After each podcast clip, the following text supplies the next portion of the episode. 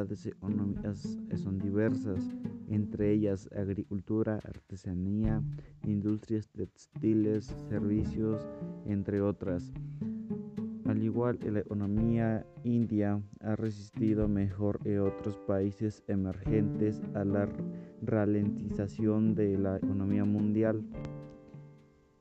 India ha pasado por diversas situaciones y uno de sus sectores o los sectores económicos son los principales es en agrícola, ya es una de las cuartas potencias en eso.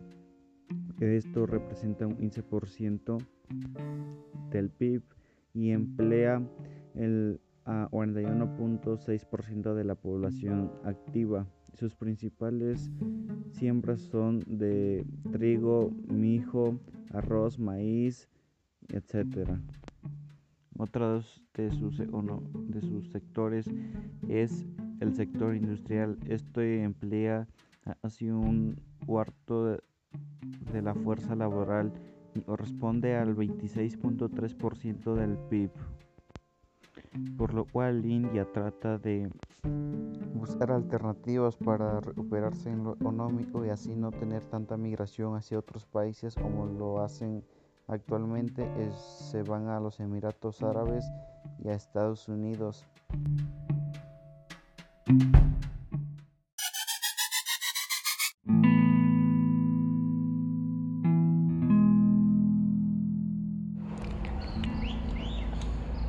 En India las condiciones de vida son duras. La esperanza de vida es de 62 años para los hombres y 63 años para las mujeres. Mueren 86 niños de cada mil nacidos. Existe un médico por cada 2.600 habitantes y la alfabetización de la población es del 52%.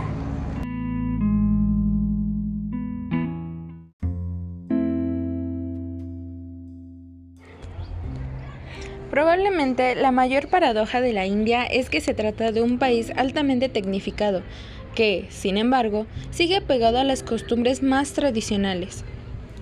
La sociedad india continúa viviendo de acuerdo con el antiguo y rígido sistema de castas, en el que cada persona está indicada en un grupo según el trabajo que realiza por la sociedad. Para clasificación de esta se ha vuelto ligeramente más flexible en la actualidad, pero en el seno de la familia aún permanece el apego a esas tradiciones, sobre todo en cuanto al intercambio de alimentos, a la elección de los matrimonios o a la situación de la mayoría de las mujeres indias. En las ciudades, las mujeres han conseguido ocupar los más altos cargos políticos o trabajos en bancos, industrias y profesiones liberales. Sin embargo, en las zonas rurales aún se asfixian niñas al nacer ante la imposibilidad de pegarle a dote a su futuro marido. Y todavía se puede ver la inmolación de viudas jóvenes en piras funerarias al morir su marido por no poder pagar la deuda. Continúa en la dote con la familia del cónyuge. India es un país que no deja diferencias a nadie. Solo existen dos reacciones, amarlas y vivirlas, comprendiendo sus tradiciones y problemáticas, o, para el contrario, rechazarla para la crudanza de una forma de vida difícil de comprender.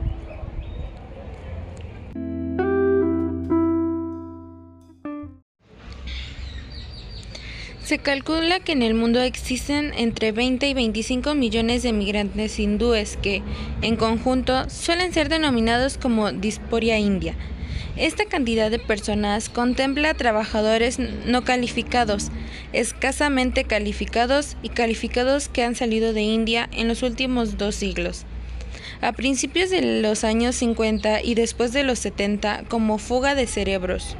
La migración de personal calificado hacia los países desarrollados del norte se tornó más notable con el recién éxodo de trabajadores de la tecnología de la información en el siglo XXI.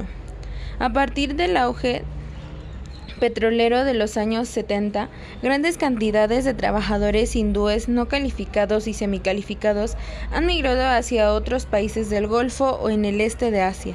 El cambio de paradigma de torno a los migrantes calificados que salieron de la India se dio por etapas, desde la fuga de cerebros de los años 70 y 70, sí, 60 y 70, el banco de cerebros de los 80 y 90, hasta la ganancia de cerebros de principios del siglo XXI. De manera similar, los trabajadores migrantes hacia el Golfo han sido percibidos como la principal fuente de remesas, engrosando las reservas de diversas extrajas de India. Las dos percepciones requieren ser vistas con cautela.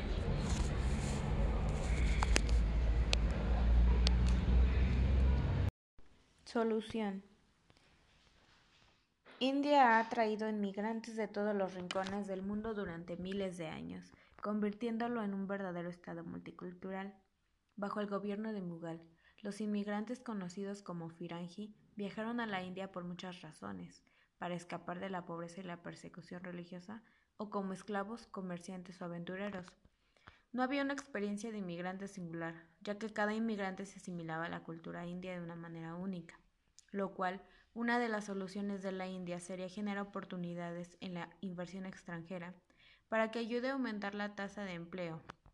De esta manera, India elevará mayormente su economía para que se pueda establecer un balance lo cual reducirá la migración de su población y obtendrá un mejor sueldo, además de comenzar a elaborar una campaña de conciencia sobre el cuidado del medio ambiente, ya que esa es una principal causa de que los habitantes emigren, ya que existe una enorme cantidad de pérdidas de tierras y hábitats, al igual que organizar pequeñas pero gratas recaudaciones de comida y refugio para aquellos habitantes que han perdido su hogar y que día a día luchan por obtener ingresos mayores para la mantención de su familia y de ellos mismos.